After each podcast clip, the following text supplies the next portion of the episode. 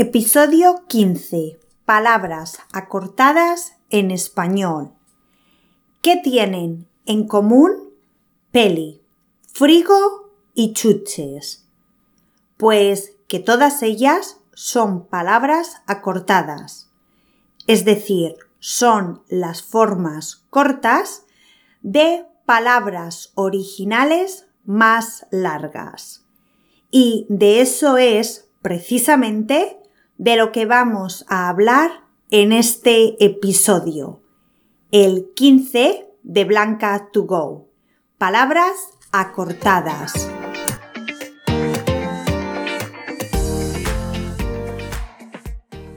Hola, hola chicos, ¿cómo estáis? ¿Cómo va todo? Espero que genial. Y ahora un poquito mejor, si cabe, si es posible, porque es el momento semanal para practicar español conmigo, para mejorar la comprensión auditiva y espero que también para aprender algo nuevo. En el episodio de hoy vamos a hablar de palabras acortadas. Creo que es un tema interesante. Y de hecho, grabé un vídeo hace unos meses para mi canal de YouTube. Si queréis verlo, después de escuchar este episodio, os voy a dejar el enlace al vídeo en la descripción. Bueno, lo que os decía, las palabras acortadas es un tema que me gusta, pero que también a veces es un poco polémico, ya que hay personas que piensan que acortar las palabras es infantil y destroza el lenguaje. Aunque es divertido porque muchas veces estas personas a las que no les gusta acortar palabras, no es que no les guste, es que no les gusta acortar todas. Algunas les parece bien acortarlas, otras no tanto. La verdad que yo creo que el español es un idioma versátil y que se adapta, va transformándose con los tiempos y de acuerdo a situaciones. Y en parte es la maravilla del español, una de ellas. O eso creo yo. Además, nos guste o no, la cosa que es cierta es que los españoles, al menos la gran mayoría, acortamos las palabras. Supongo que, entre otras cosas, es porque Estoy segura de que como estudiante de español ya te has dado cuenta hace mucho. Pero las palabras españolas son largas. Entonces, acortar las palabras es, en cierta manera, una forma de economizar. Por lo tanto, no tengo duda de que este episodio son buenas noticias para ti.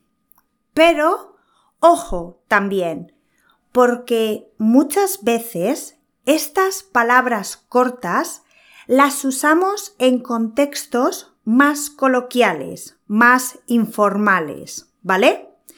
Aquí, en este podcast, somos todos amigos y hay buen rollo, buen ambiente, Así que estas palabras nos van a venir bien. Pero, cuidado. Es un poco como los coloquialismos, la jerga. Siempre debemos tener un poco en cuenta, pensar con quién estamos hablando y qué registro necesitamos utilizar. Bueno, después de esta presentación, Vamos a ello. Vamos a empezar con foto en lugar de fotografía.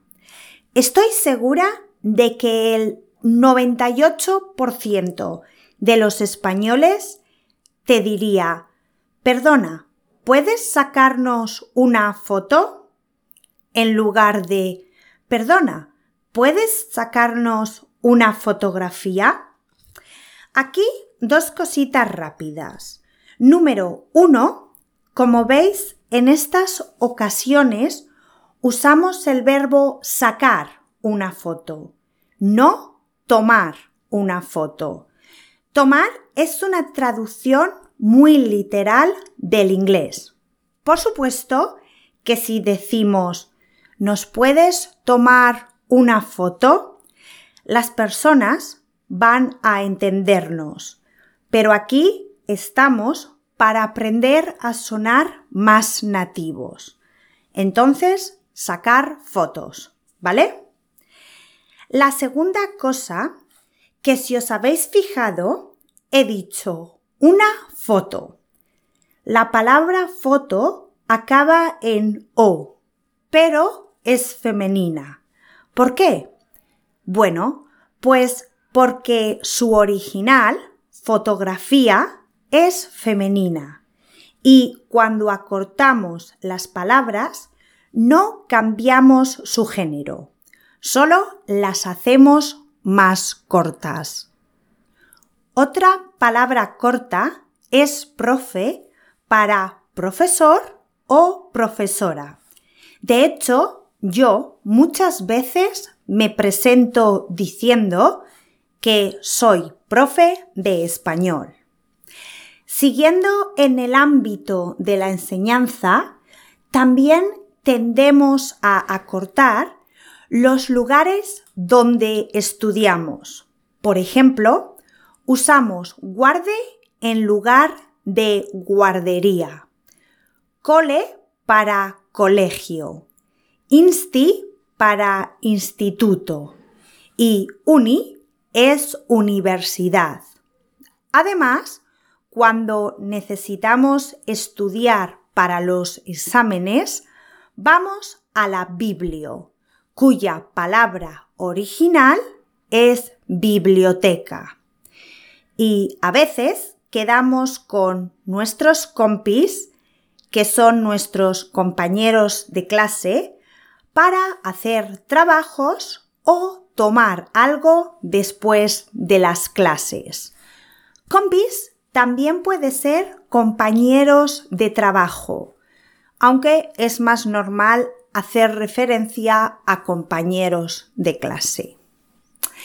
La asignatura que menos me gustaba en el cole eran las mates, es decir, las matemáticas. Y cuando necesitas tomar apuntes o escribir algo, puedes hacerlo con un lápiz o con un boli, un bolígrafo.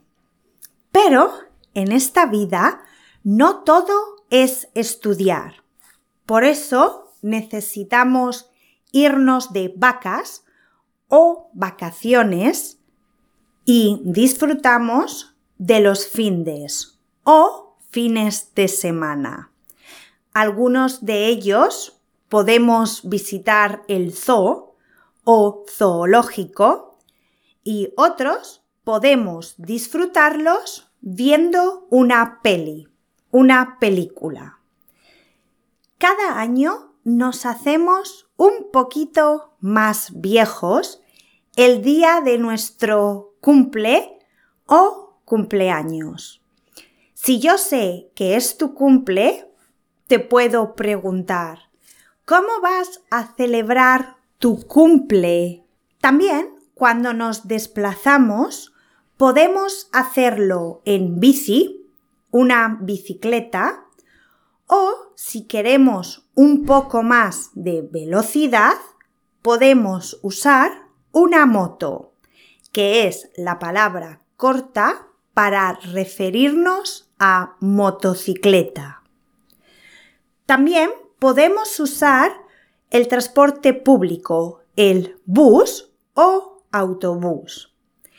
Si los niños comen muchas chucherías, las chucherías son caramelos o dulces, podemos decirles que si comen muchas chuches, se les van a caer los dientes.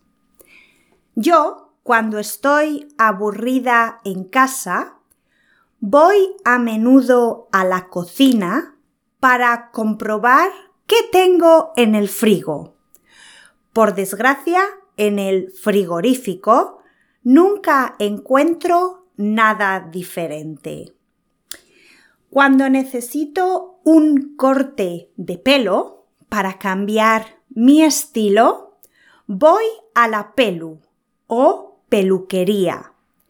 Y para hacer la compra semanal, voy al súper o supermercado. Si un amigo mío está nervioso o preocupado, puedo intentar calmarle diciendo, tranqui, que seguro que todo sale bien. En lugar de tranquilo o tranquila, que seguro que todo sale bien. La policía mantiene el orden y la seguridad y normalmente nos referimos a ella usando la palabra poli. Cuando necesito un minuto, puedo pedírtelo diciendo ¿me das un minuto, porfa? en lugar de usar por favor. Y eso es, todas las palabras acortadas que quería compartir con vosotros hoy. Hay muchísimas más y de hecho quiero que si conocéis alguna otra, las compartáis conmigo.